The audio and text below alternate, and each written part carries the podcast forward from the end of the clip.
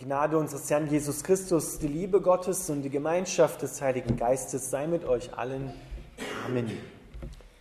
Unser heutiger Predigtext steht im Jakobusbrief im zweiten Kapitel, die Verse 1 bis 13.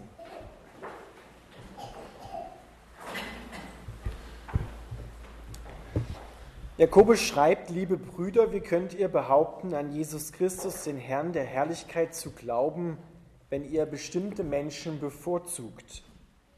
Nehmen wir zum Beispiel an, in eure Gemeinde, in eure Synagoge kommt ein, treuer gekleidet, ein teuer gekleideter Mann mit kostbarem Schmuck und ein armer Mann in schäbiger Kleidung.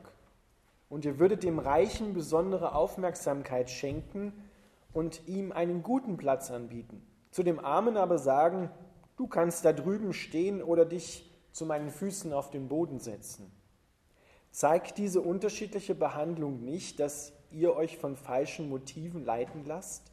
Dass ihr Richter mit bösen Gedanken seid? Hört mir zu, meine lieben Brüder. Hat Gott nicht besonders die Armen in dieser Welt dazu erwählt, im Glauben reich zu sein? Sie werden das Reich Gottes erben, das er denen versprochen hat, die ihn lieben. Und doch beleidigt ihr den Armen. Dabei sind es die Reichen, die euch unterdrücken und in Rechtsstreitigkeiten verwickeln.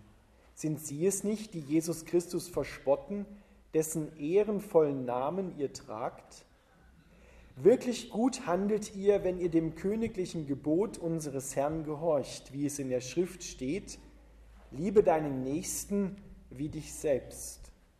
Wenn ihr aber einen Menschen bevorzugt, parteiisch seid, werdet ihr schuldig, denn er, denn ihr missachtet dieses Gesetz.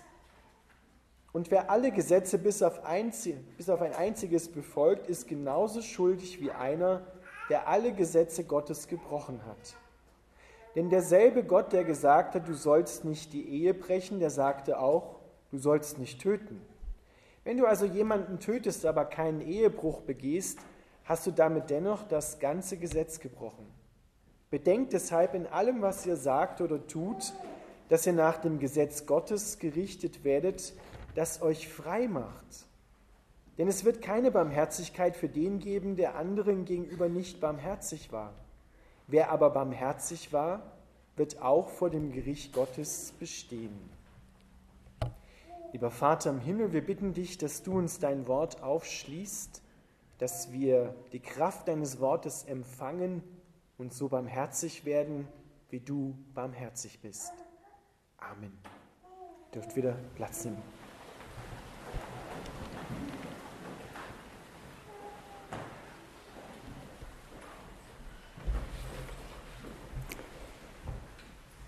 Ihr Lieben, ich bin immer wieder erstaunt, wie Gott in unseren Alltag hineinspricht, wie Gott so kleine Zeichen gibt, die uns auf ihn hinweisen und das zur richtigen Zeit am richtigen Ort. Wer die Kirche von Unterschützen kennt, da bin ich ja immer vorher, wenn ich hierher komme, da ist das Altarbild Jesus der Auferstandene. Und als wir den Gottesdienst begonnen hatten, schien die Sonne durchs Fenster genau auf sein Angesicht. Alles andere lag noch so im Schatten, war recht dunkel, aber genau auf das Angesicht von Jesus schien die Sonne und machte es hell. Und ich habe so empfunden, genau das ist der Blick, den wir Menschen brauchen. Denn wir werden zu dem, was wir anschauen. Wir werden zu dem, was wir anschauen, womit wir viel Zeit verbringen, das prägt uns. Wenn wir auf Jesus Christus schauen, wenn wir viel Zeit mit ihm verbringen, dann verändert uns das, dann prägt uns das.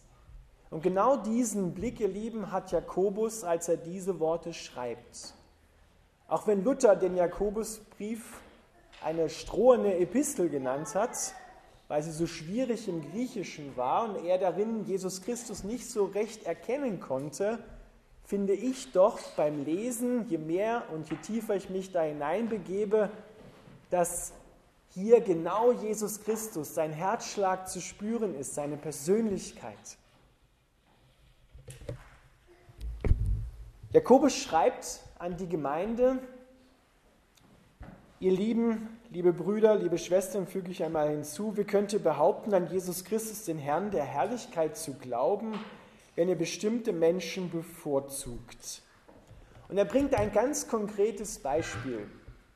Er sagt, stellt euch mal vor, oder vielleicht ist es sogar so passiert, da kommt ein prächtig gekleideter Mann, den man ansieht, dass er Geld hat, in eure Gemeinde, in die Synagoge, der trägt, steht dort im Griechischen, einen prächtigen Ring am Finger, einen schönen Stein vielleicht da drin.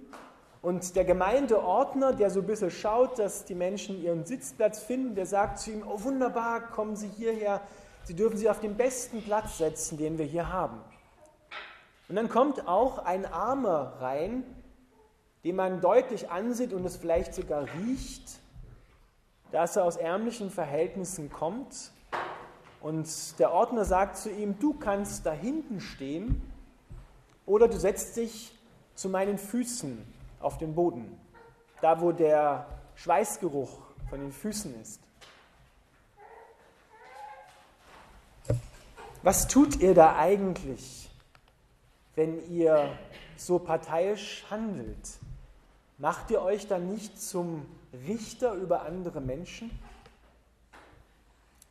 Was hier in der Tat beschrieben wird, ihr Lieben, das machen wir Menschen vielleicht heute so nicht mehr. Aber auch wir können andere Menschen erhöhen und andere erniedrigen. Wir tun das mit Worten. Wir erniedrigen oft uns selbst.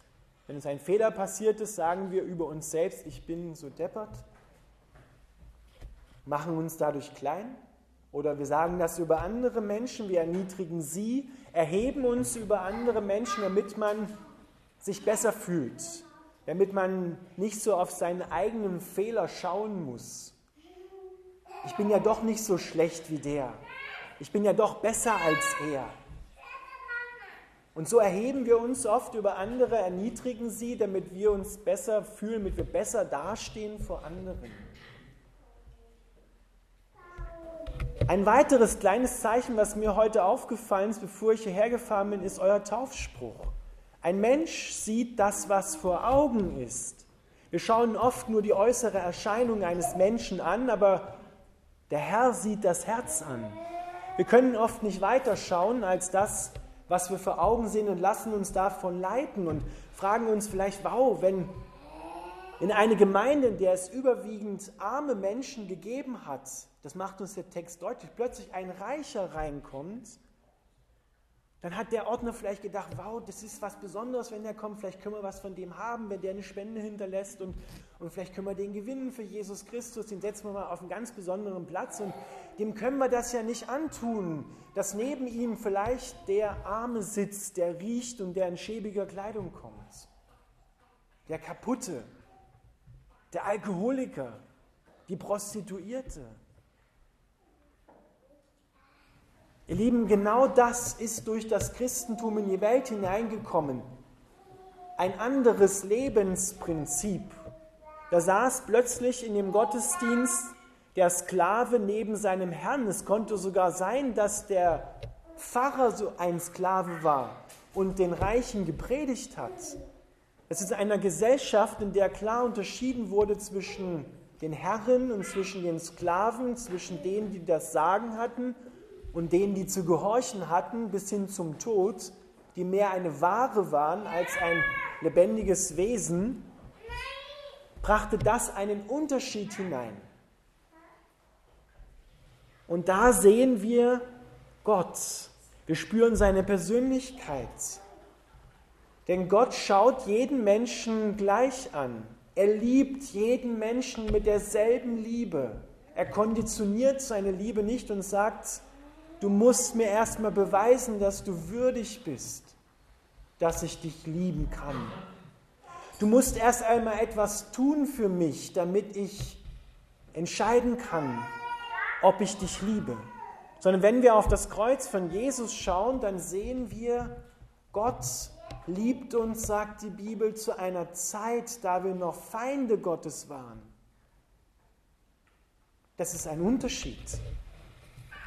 Gott wartet nicht darauf, bis wir ihm beweisen, dass wir würdig sind, von ihm geliebt zu werden, sondern er liebt uns und gibt sein Leben hin für uns. Alles gibt er hin. Gott spart nichts auf, er konditioniert seine Liebe zu dir nicht. Deshalb dürfen wir kommen, so wie wir sind. Jetzt, gerade so wie du bist. Mit all dem Kaputten, mit all den Scherben in deinem Leben kannst du zu Gott kommen. Der sagt nicht, mein Gott, was hast du wieder alles an falschen Dingen getan? Begreifst du es denn nie? So haben vielleicht Eltern mit uns geredet, Lehrer mit uns geredet. Aber die Prinzipien des Reiches Gottes sind nicht von dieser Welt. Die Welt redet so mit uns. Wir reden so in dieser Welt, weil wir geprägt sind. Aber wenn wir in das Reich Gottes hineinkommen, wenn wir neu geboren werden aus Wasser und Geist, dann leben wir wie wir kommen in ein völlig neues Land, wo wir die Kultur dieses Landes noch nicht kennen, wo wir uns erstmal orientieren müssen, wo wir uns zurechtfinden müssen. Und die Kultur des Landes ist eine Kultur des Gebens, dieses Reiches Gottes. Jesus gibt, er schenkt. Und er schenkt es bedingungslos. Er knüpft es nicht an Bedingungen, er konditioniert es nicht. Er sagt nicht nur, wenn du dich so verhältst, wie ich das will, dann bist du ein guter Christ. Würde er das machen, dann würde keiner von uns bestehen können. Weil Jakobus schreibt das. Selbst wenn du vielleicht auch nur eines von zehn Geboten gebrochen hast, du hast alle anderen gehalten, Klammer auf, das wirst du nie schaffen, Klammer zu, aber du hast nur ein Gebot falsch gemacht, gebrochen, dann hast du das ganze Gesetz, das ganze Gesetz gebrochen. Weil Gott möchte, dass du völlig erfüllt bist von seiner Liebe, von seiner Gegenwart dass du völlig erfüllt bist von seinem Leben.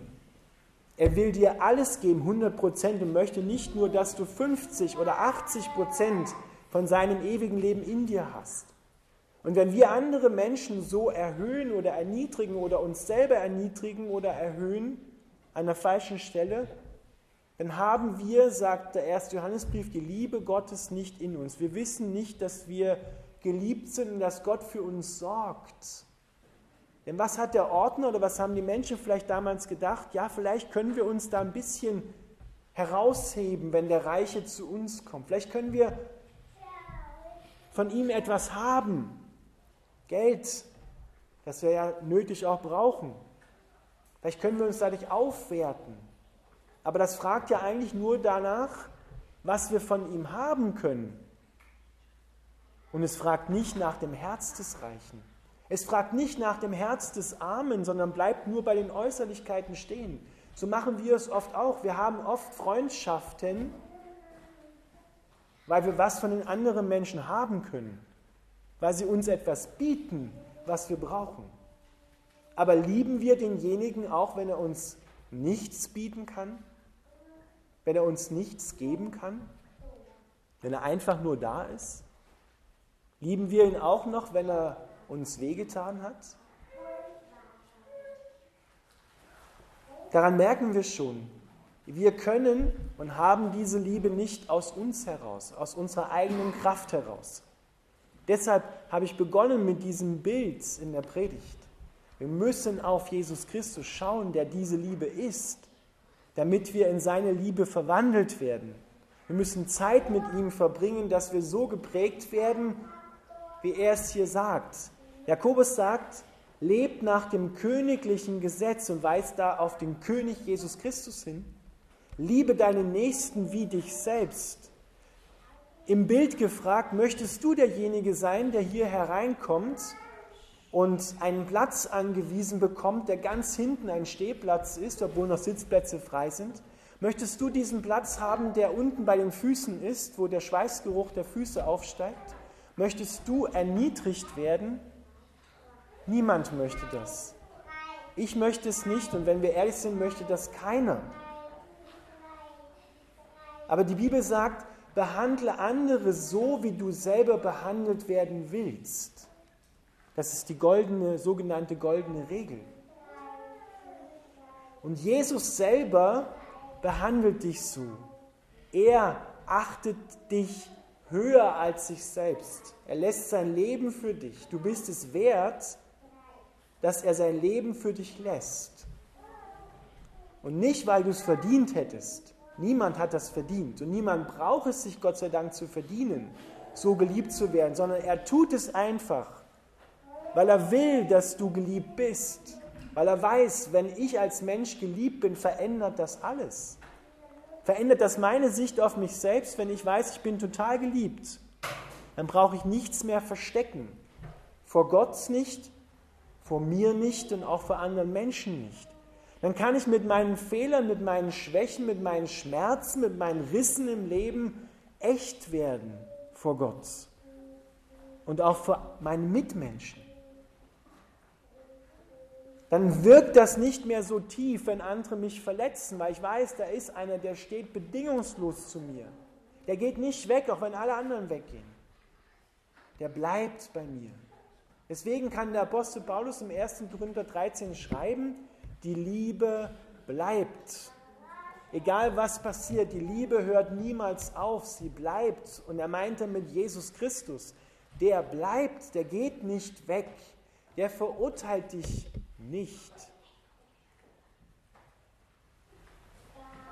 Ihr kennt alle die Geschichte vom barmherzigen Samariter, in dem Jesus einem Schriftgelehrten deutlich macht, es ist ein verhasster Ausländer, der dem jüdischen Kaufmann, der überfallen worden ist, halb totgeschlagen worden ist, hilft.